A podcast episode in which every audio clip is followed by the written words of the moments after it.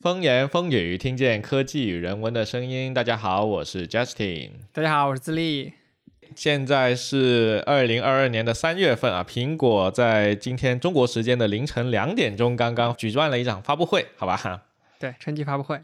所以我们例行来一期节目啊，感觉今年这个三月的发布会没发什么厉害的内容，对吧？从什么就可以看出来呢？我俩都没看这场发布会的直播，就可以看出来了。啊，也也不是，也不是啊。我没看的最主要的原因还是因为我最近一直在干那个老头环，啊，干的我觉得有点虚啊，撑不住了，撑不住了。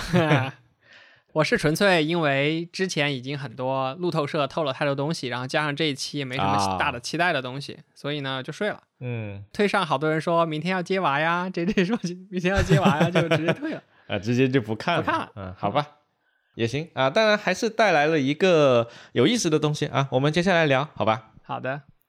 那我们直接按照这个发布会的顺序来吧。它现在这个全场发布会在网上都会有回放啊，有兴趣的朋友可以去各大视频网站去找啊。YouTube 上面的这个回放，我看一下时长大概是五十八分一个小时差不多啊，一个小时。它算上了前面那个等待的那一段 streaming 音乐的那一段啊，那就到一个小时了。对。这个发布会在线的话，它一般会先 streaming 一个 Apple logo 啊，今年这个 logo 也挺好看的。然后呢，这个 Tim Cook 跑出来了之后呢，就还是一个清一色的这个黑色的舞台，跟以前一毛一样啊。然后就开始大讲特讲这个 Apple TV Plus，然后就说这个 Apple TV Plus 啊，过去一段时间制作了多少多少这个苹果的自制剧，然后不同的自制剧呢，获得了这个什么最佳演员提名。最佳什么？最佳摄影奖 等等之类的啊提名啊，anyway 啊，就反正讲了一大堆。我们之前在春节前啊录过一期节目，讲这个电影电视剧那些有意思的文化，丢掉的那期节目啊 啊，对对对。啊，有兴趣的同学可以听一下啊，就是他其实也有苹果的好几部自制剧，我们讲过 The Course，也讲过那个天鹅挽歌，对吧？还有 The Finch 啊，其实都是非常优秀的电影电视剧啊，嗯。呃，不过呢，这个 Apple TV Plus 现在呢还进不来中国，就是你得有一个美国账号，你才能够去看这个 Apple TV Plus。所以其实对于中国用户来说意义不是很大，所以这一段可以直接 pass 啊。嗯，我们可以发现啊，现在各大新闻网站今天给出来的一句话新闻，直接就没有 Apple TV，就没有 Apple TV 的事儿。对的，对的。好，那第二个啊，第二个是这个 iPhone 系列的更新。首先带来的是这个科技以换颜色为本啊，iPhone 十三啊系列加入了一个新的颜色，叫什么颜色呢？苍蝇绿，苍岭绿，苍岭。对啊。OK，刚才这个智利跟我说这个颜色名字的时候，我第一反应就是怎么是个苍蝇呢？呃，苍蝇绿。好的。虽然我不知道这个换了颜色之后是不是真的就会有人为了这个颜色去买它，嗯，但反正我觉得会换颜色这件事情其实是一个商业行为，就是你发了一些新的更新，你总要让别人一眼能看出来，哦，你用的是最新最新的苍岭绿的什么什么。但是我依然是一个远峰蓝的支持者，包括我的手机套都是远峰蓝啊，觉得很棒。好吧。我对此没有什么特别的想法，还不如给我换壳呢，是吧？好吧。OK，这个是非常简单的 iPhone 十三的这个更新啊。呃，我今天早上看的这个发布会，我们不是都没看嘛？然后我看他那个宣传片出来的时候，他那个特效啊。呃，让我联想起《老头环》里面的一些比较恶心的怪物，我不知道为啥。就是中毒了。你现在打到哪儿了？那个手怪打到了吗？啊，打到了，打到了，特别特别恶心。而且那个那个是中国设计师设计的，据说啊，我知道，我知道，就里面有好几个，在我们游戏群里面已经被骂惨了，很恶心的那个手指怪。还有那个球球，五六个球球连在一起的那个像毛虫一样的那个。好，我们抓回来啊。OK，然后 iPhone 还更新了一个 iPhone SE 啊，这一台非常小巧的。呃呃，我们我不知道应该怎么称呼它，它是一个 iPhone 廉价版，嗯，呃，但实际上它的名字叫 iPhone Special Edition，OK，Special Edition，特供版，特供版，OK，升级了个 A 十五芯片啊，就跟我们这个手里的 iPhone 十二应该是一样的一个芯片啊，性能非常的强。然后呢，升级了这个五 G 啊，现在然后升级了这个屏幕，有更好的这个续航，对，但还是 Touch ID，对吧？呃，是一个 Touch ID 的效果，然后反正性能更强了。然后从这个宣传片和发布会的宣传来看呢，就是一直在不停的跟你说，你的手机变得更好用了。然后如果你是一个想要一台 compact 便携的小手机，又想完成这些功能的话，你就应该买这台 iPhone SE 啊。反正我应该是不需要的啊。OK，可以买一个苹果的生态，对吧？App Store 用起来。我感觉有一点像我们以前刚刚开始买这个 iPhone，就是 Apple 的产品，但是又是一个学对，又是一个学生党，我们就买了一个 iPad Touch，对，是一个道理啊，类似这样的感觉。好，那这就直接过了啊，好像没什么特别好讲的，是吧？下一趴，下一个是这个 iPad Air，iPad Air 的生产线更新。之前其实已经更新过一次这个 i iPad Air 了，把它的那个芯片稍微更新了一下，然后把这个价格降了下来。所以呢，我上一次就给我家里的这个老人家买了一台 iPad Air，因为非常适合啊，然后呃价格也不贵，然后又适合他们使用。当时也是稍微升级了一下 CPU，所以性能变得更好了。那这一次的升级呢？呃，也是把这个更强的这个 M1 芯片下放到了 iPad 这边来，那它的性能就变得更强了。然后加入了这个 5G 网络的这个支持，并且这个售价还稍微降了一点点，好像就是现在售价是四三九九，加量不加价啊？对，呃，价格还是 OK 的啊。然后它的那个前置摄像头呢，现在是加入了一个一千两百万的超广角，就是之前在去年发布会上面有介绍的那个新的 feature。就是如果你有这个超广角，就可以把你变成一个，就所有的人都会放在中间的那个，会跟踪你的那个 feature，center stage。对，然后又是一通乱吹啦，什么百分百可回收 铝啊，anyway，然后 这些好像都已经感觉见怪不怪了，都变成日常升级了，我觉得。很日常，呃，确实，但它确实需要升级它的这条产品线，还是挺不错的。至少我自己感觉给老人家用的话，用苹果的产品还是挺放心的，因为它很简单，没那么多乱七八糟的好用东西，权限呀什么的。然后老人家又希望那个字体变得更大，所以给他放了 iPad 之后，我就直接让他把那个全系统的字体都变大了，然后他就很开心，我就可以看到很多字，也不用戴眼镜。那这个是 iPad Air，OK？你看我们讲到 iPad Air 才讲了多久？不到十分钟，对对吧？这就是科技快乐星球的水准，真的。它确实科技快乐星球啊！昨晚就发了一一个小新闻。对，然后昨晚讲到 iPad Air 这里，他们足足放了三十多分钟，我记得，就全程讲的那些东西也没啥特别有意思的，就是不停的在啊，就是宣传片，好吧？各种各样的广告片。不过他广告片拍的还挺好的，各位听众朋友有兴趣可以参考一下他那个广告设计。OK，那这就过了啊，然后就来到了昨晚发布会唯一一个有意思的发布，M1 Ultra。嗯，呃，我们都知道这个 M1 芯片啊，其实自发布了以来就广受好评，对吧？虽然说它刚宣布要全系产品迁移到这个 M1 Chip 的时候呢。呃，大家心里还是有那么一点怀疑的。但是第一台 M1 的设备，也就是 MacBook Air，还有那个 Mac Mini 出来了之后，大家都震惊了，对，震惊了。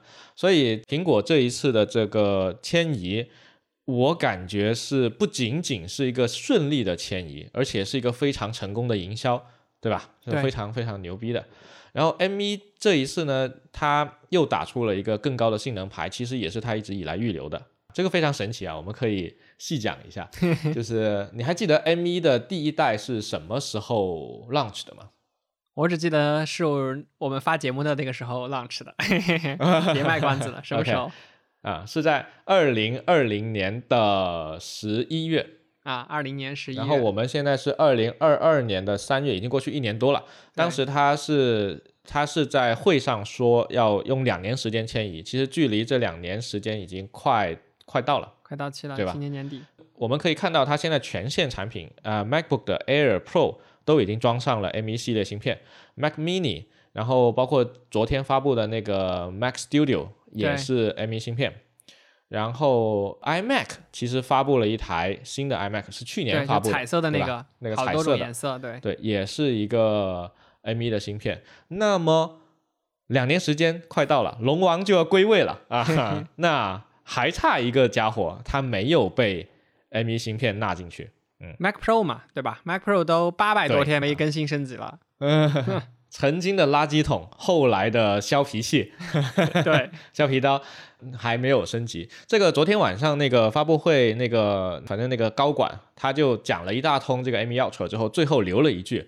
还有 MacBook Pro，我们下次再见。”我还以为他会用这一台来代替 Mac Pro 的地位呢。不不不，这差远了，差远了，不是一个级别的，差得远了。因为现在的那个 Mac Pro 呢，它是那台削皮刀嘛。它那台机器是一个塔式机箱，首先这是第一点。然后昨晚发布的这个 Mac Studio，它还是一个小机箱，你可以认为是有一点像那种 ATX 爱好者攒一个小机箱，然后里面塞进了各种各样高性能的硬件啊，不便携，就是一个小机箱。他们就希望小机箱放在桌面的那种。然后呃，Mac Pro 的话，它是用英特尔的至强处理器。无论是核数还是这个巅峰性能，都要比昨晚发布的 M1 Ultra 还要强。M1 Ultra 的 benchmark 出来的时候一直在说我是 per watt，就是每一瓦功耗的性能，因为它绝对性能是肯定打不过的，对方的功耗比它高多了，应该这么说。如果它跟志强去比的话，志强是两百多瓦好像，然后它的。呃，M1 Ultra 我看一下，M1 Ultra 好像是不到一百瓦，还差不多一百瓦，就是这个能耗是差很多的，但性能也是有一些差距啊。我觉得能耗比起来意义不大，还是看性能的对比。谁要省那几度电呢？不一定，不一定。所以它放在这个 M1 Studio 是呃 Mac Studio 是有它的好处的，因为 ATX 机箱本身因为体积的限制小，所以大家去攒这样的机器的时候是很难往里面去塞高性能硬件的。而它这一台 Mac Studio 就是一台小巧的高性能机器啊，秒杀所有的 ATX。这个它不能跟 Mac Pro 比，所以到时候 Mac Pro 放出来了，所以 Mac Pro 确实会更新，对吧？会，确实会有这样的更新，但他没说什么时候更新啊，那就等吧。对对对，也有可能是 WDC 啊，也有可能是秋季啊，不管怎样，我们都会跟进的，到时候可以听我们的节目。然后这个 M1 芯片在过去这一年多时间里面啊，持续在保持输出，给大家一个观众的这个期待，而且是每次都超出期待。嗯，它 M1 的第一次升级是在 M1 Max 和 M1 Pro 发布会的时候，对吧？你还记得什么时候发布的吗？去年吧，就去年。对，就是去年年底的时候，它当时更新了 MacBook Pro 系列的这个产品。对你用的这台就是。Max 嘛，对吧？M1 Max，对我用的是 M1 Max，而我那台退掉了，因为公司要发一台。不知道你为啥，反正早买早享受。我我现在两台都拿到手了呀，已经。我现在公司那台还没拿到呢，在等，估计就在这个月底。嗯，反正我就两台轮着用，一台十四的，一台十六的。啊，我申请的是十六的。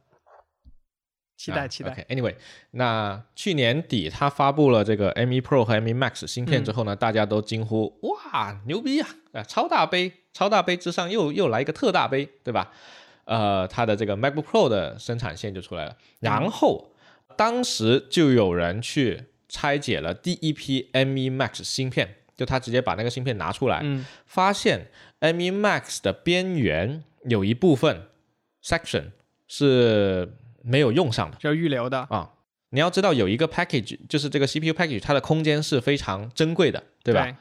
呃，我不太可能生产一块 CPU，然后有一块地方空着，什么都不放，这个其实对我的生产成本是极大的浪费。除非我有。然后当时就有人猜了，这会不会就是一加一等于二啊？就是搭积木式的这个 CPU。然后当时就一堆人在疯那里疯狂预测，下一次苹果的发布会就是要发一个双。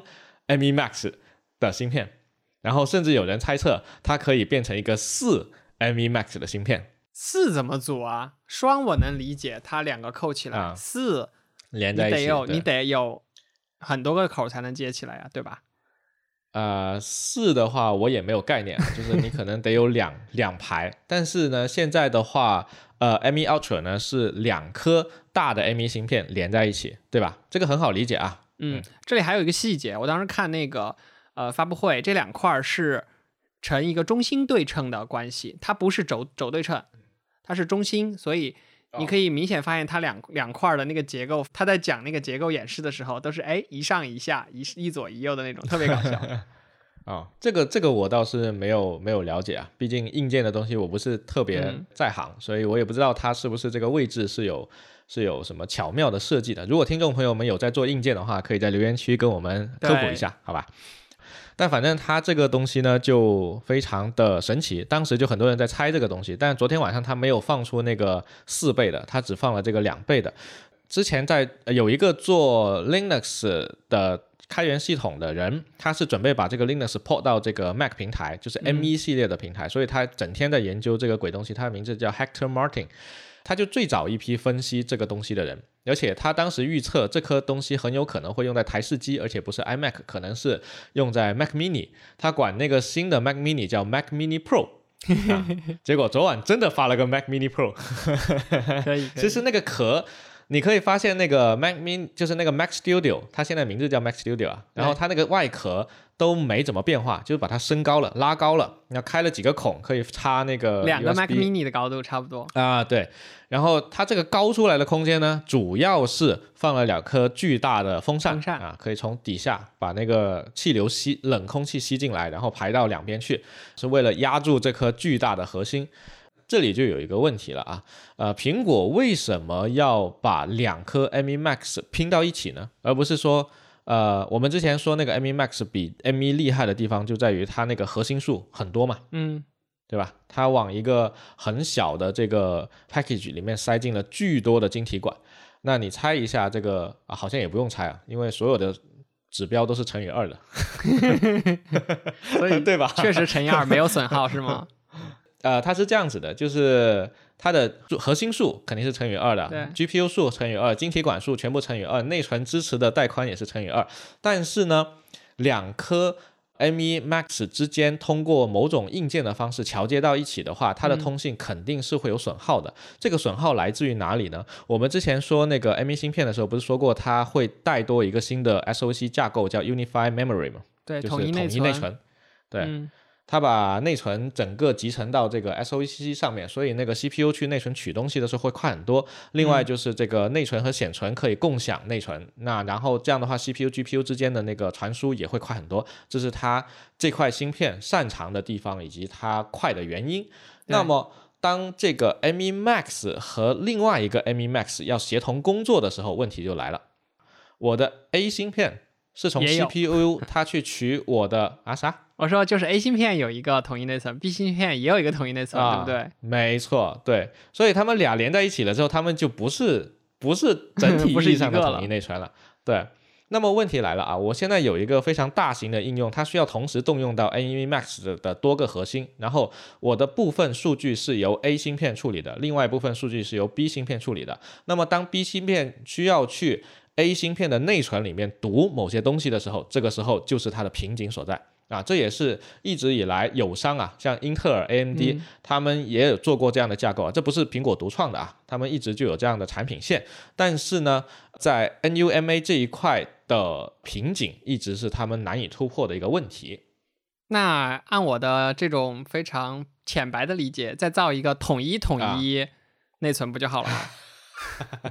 好像不是这么搞法。所以方案是什么呢？你说的这个问题非常好啊，但是我也回答不上来，毕竟我不是硬件上的专家啊。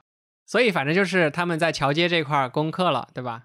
有一个方案，就是你如果是 AMD 或英特尔的话，其实你你想想，你的芯片是装在哪里的？你的 CPU 是装在一块主板上的。嗯，由主板来统一他们的协作关系，对吧？对。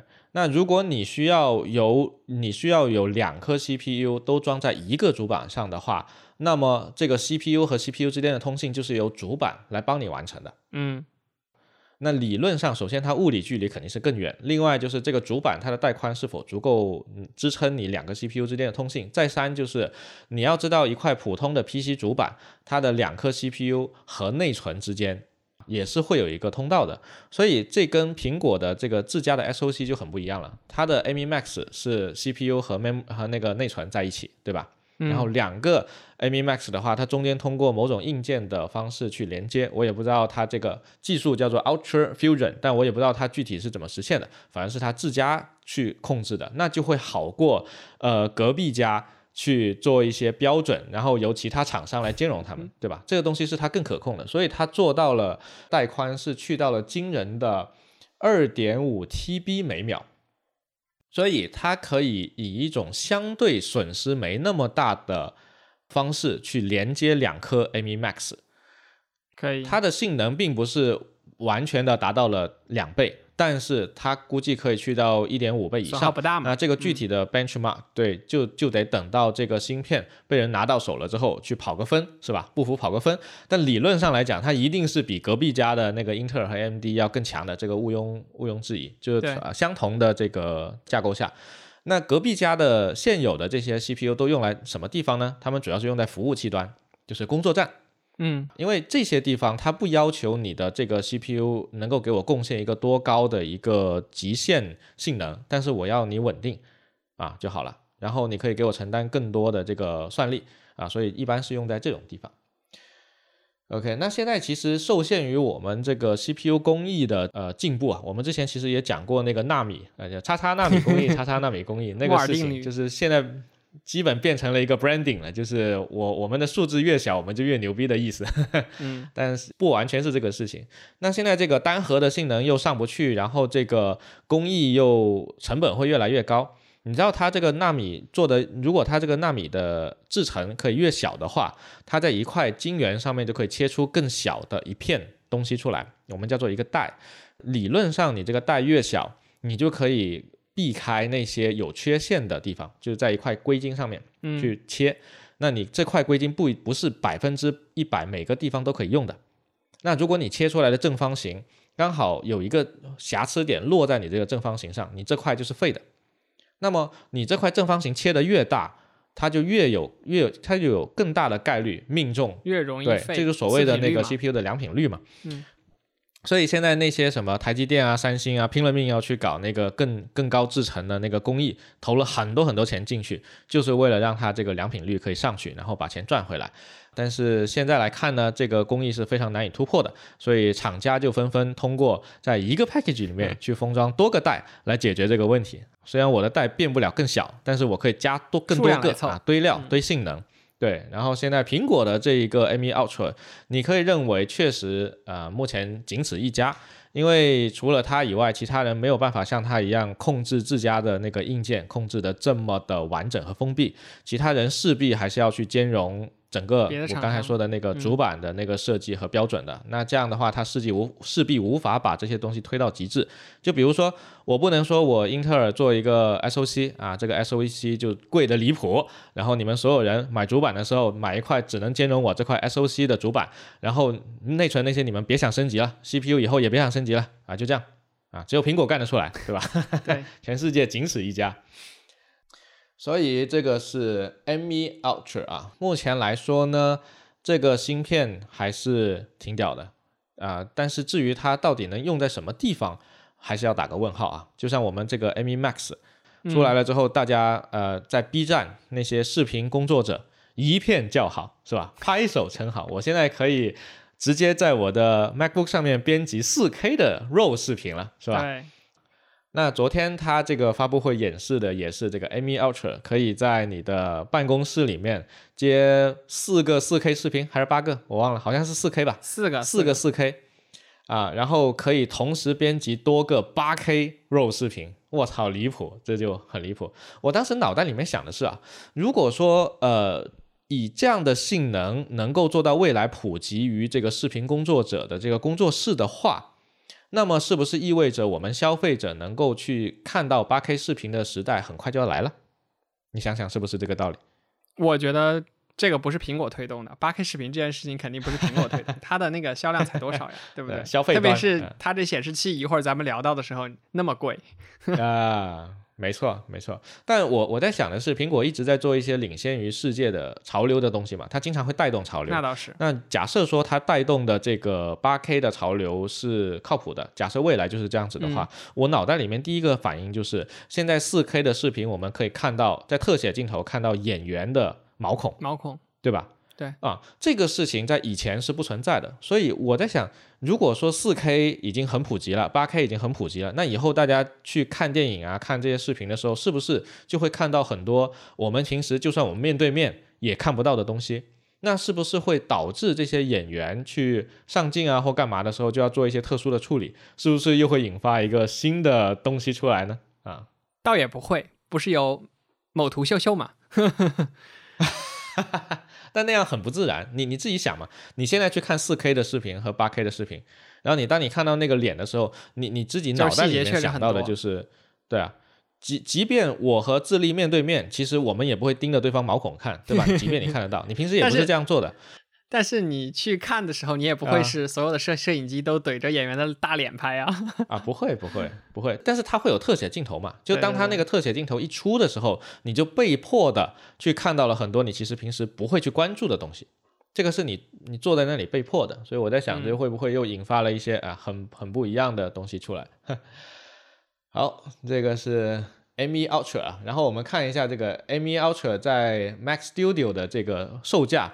啊，相当的感人啊！我们先看一下乞丐版，一万四也好说乞丐版，我真的是乞丐了。这个 Mac Studio 呢，就是这个 Mac Mini Pro，Mac Mini Pro 的最低配是一万四千九百九十九人民币啊。它带了什么东西呢？三十二 G 的内存，一颗一颗 M1 Max 芯片，然后啊，M1 Max 的规格我们就不说了啊。盖板是由五百一十二 G 的这个固态硬盘。嗯嗯啊，太少了，看着确实挺乞丐的，看着确实挺乞丐。其实已经是 Mac Mac Pro 的 M1 Pro 的那个规格了，M1 Pro 的起步就是这个。对对，我觉得很没有诚意啊！我觉得这个五幺二给的很没有诚意。啊，然后我们看一下它的最高配，我把所有的东西拉满，五万多吧，好像。啊，拉满的话是五万九千九百九十九，那就是六万了。再见，六万。八 TB 的固态硬盘，一百二十八 GB 的内存和呃一个 M1 Ultra，我觉得影视飓风应该买一个。没有，人家会人家会买一台移动工作站，我觉得。呃，不是，呃呃，现在那个影视飓风的那个 Pan，它是有一台 M1 Max 的那个 MacBook Pro 的，对，就是他现在自己在用，呃，就是他之前讲了那个 M1 Pro 的使用感受嘛，而 M1 Max 的使用感受嘛。对，我觉得他应该去搞一个这个，然后以后他就可以哎啊，在办公室无限八 K 了。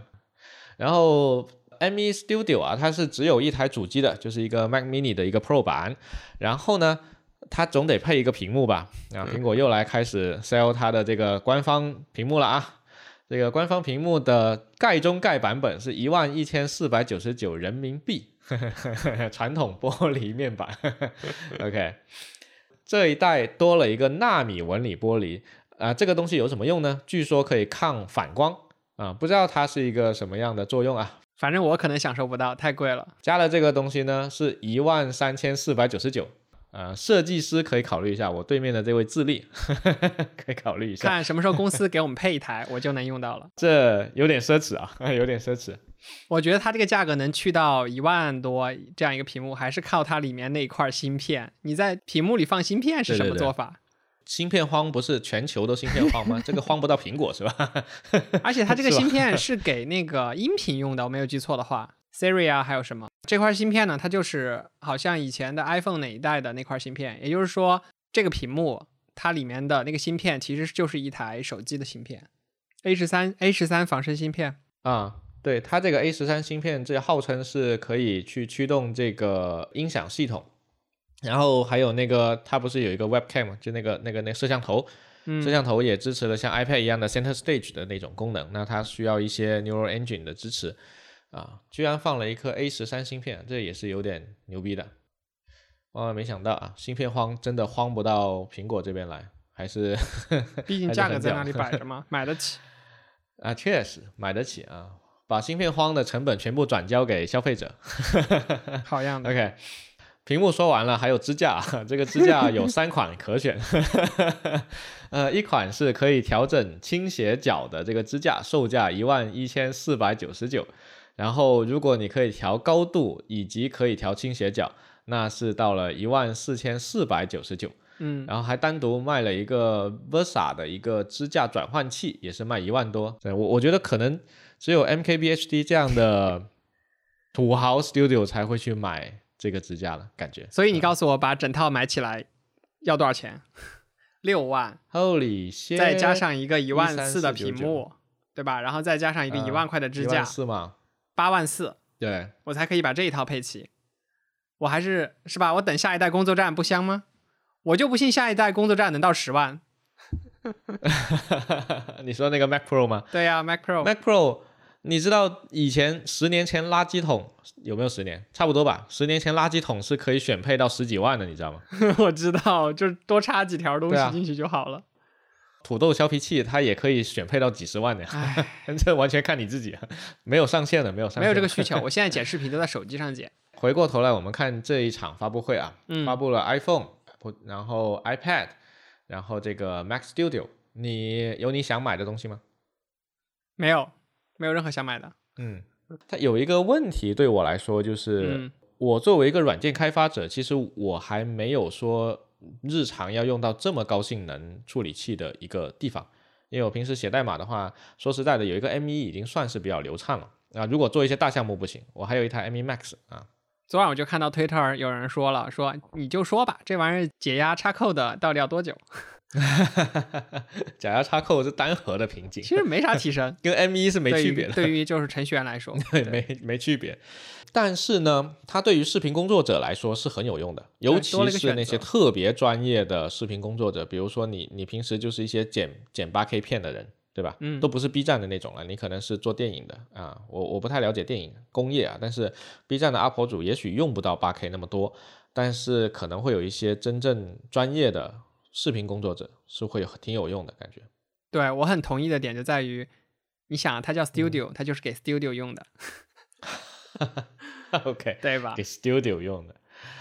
呃，可以，我觉得 MKBHD 他们会听哦。我我记得一个场景，你知道那个 MKBHD 它它有一台那个削皮刀那个那个 Mac Pro 嘛，是 M1 Max 出来以前，买了吗？它最高性能的 Mac，嗯，因为 M1 Max 还没出来嘛，所以他那个时候出去拍片，他会把那个玩意儿打包进行李箱里。是啊，太不科学，这只有在深圳发才能发生的魔幻剧情，好吗？提着机箱，所以如果说 Amy Ultra 出来了，那他就不用扛那个大机器了。拎个手提袋然，后把这玩意儿，对，那只要把这玩意儿放进他行李箱里，多好啊，是吧？真香。可以可以，你这个场景强行凹一个场景，可以。OK，所以这次发布会有什么你的期待预期的产品没有发布吗？之前有人期待可以更新一下 MacBook Air，嗯，啊，因为这个产品线其实上一次就是换了一个芯片，其实也没改别的东西，就看能不能加一些 feature 进去。然后，但我又不需要，所以我倒是想期待一下这个 Air 更新的时候会变成什么样子，但没看到啊。因为 Air MacBook Air 其实现在是整个 MacBook 系列里面最轻薄的最一款，薄的，对吧？特别是今年这款一发布之后，这个返璞归真的厚度啊，让人感伤。想念 Air，返璞归真。OK，好吧，啊，这个 Mac Mini 都是变大了一点。又变厚了，真的。至于其他的，对其他的什么新手机发布，一般也不是这时候啊，要么是秋季，要么 WDC 嘛。然后 Apple Watch 之前又发布了一个，而且 Apple Watch 其实也没有什么可可看的。啊、这个倒是可以多提一个啊，因为提到 Apple Watch 啊，之前看了一个电影是 Magic Link 的那个嗯 JJ，、就是隔壁我们有台 Anyway FN 的主播 JJ，他翻译了这个字幕啊，哦，我感觉特别的好啊。然后这个 Magic Link 强烈推荐。这家创业公司呢，在九几年的时候就开始做一个触屏手机，然后他们去创业，但是那个时候的硬件条件根本就不支持他们去把这个东西达成，所以最后这个项目失败了。大家可以去看这个纪录片啊。后来这个创始团队的每一个人离开了之后，都成为了大牛啊，其中一个跑到了这个苹果，对。啊、有点那么个意思。虽然他们早期成员也是从苹果来的，后来很多人去了苹果，那后来很多人在苹果成为了高管，包括做 Apple Watch 的那个人。现在 Apple Watch 的主管就是当年在 Magic Link 里面去做这个呃显示那个触摸屏的那个人，嗯，而且他当时是有一个想法，未来我们可以在手表上面去使用触屏，达成很多事情。然后结果他在苹果，最终在苹果实现了这个东西，还是蛮有趣的啊。这个 Magic Link 大家有兴趣可以看一下。OK，啊，说到这次发布会，还有哪些我期待的，然后没有发的东西，其实是 AirPods Pro。你如果可以看到的话，我现在只带了一只，因为我又丢了一只，然后我还在想呢，如果？对又丢了，第二次丢了。如果这次能发一个那个 AirPods Pro 的话，我会直接去买它，因为据嗯说会加入无损音频的支持。这个苹果也是在这样的无线设备上研究了很多年了。你们有很期待吗？无损音频，那它得基于蓝牙五点零还是蓝牙六点零？怎么做到呢？因为现在，嗯，所有的无线传输的音频是做不到真正的无损的。其实索尼它是有一些黑科技可以去把那个带宽变得更大，因为但是受限于蓝牙的标准，它传输不了太大的数据量，导致无法。所以我最近听歌，我都是拿线接我的耳机去听的，我就不再用这个无线的 AirPods。可以期待一下苹果的这个方案，因为我老早就有听说过这样的。如果它是私有协议，倒是可以。对我我我倒是想起我们之前不有一次讲那个，但是肯定要配合他的 Apple Music 啊，对啊对啊，因为现在 Streaming 的 的音乐只有他一家是无损的呀。呃，我倒是觉得之前我们说那个 Ultra 那个 U1 芯片，那个那个啥 AirTag，它的那个带宽是足够大的。如果用那个协议加上它自家的耳机，加上它的 iPhone，倒是可以实现，就是得走自己的私有协议，就抛开蓝牙了。但是这就会使得它的这个耳机无法配合其他的标准蓝牙设备。啊，也是有可能的，但我我不太确定蓝牙这几年有没有更新一些新的协议去支持无损啊，但是我之前了解到的是还没有支持的，至少是啊。OK，行，那就期待吧，反正这个产品也是八百多天都没有更新了，哎，啊对。那反正听众朋友们不知道有没有你们期待的东西，但是在三月份的发布会里面它没有发布呢？又或者是他发布的这些东西，不知道有没有哪位土豪朋友 想买一个的啊？都可以在留言区里面跟我们交流，好吧？在留言区里面跟我们交流。那例行来一首音乐，OK？那今天的片尾曲来一首苹果发布会啊，它这一次。发布里面插了好多广告片，所以插入了好多这个插曲啊。我们选其中的一首，是来自 Kids and Crates 的 Brazilian Love Song，巴西人情歌，好吧，也是非常有巴西风情的一首音乐，对，很动感。啊，对，苹果的这个发布会上面选择的这个音乐都还是蛮不错的啊。然后在这个 YouTube 的这个官方账号上面，大家可以去看到完整的整场发布会所有的歌单啊。有兴趣的朋友也可以去找来听一下，好吧？那以上就是本期啊节目的全部内容了啊。如果你觉得我们的节目还不错的话呢，请不要忘了给我们点赞、转发、收藏，一键三连。靠怎么吓到？好搞笑！来，再来一遍，点赞、转发、收藏，一键三连。你们的关注就是我们更新的动力。最后进一首歌结束我们今天的节目，我们下期节目再见，拜拜，拜拜。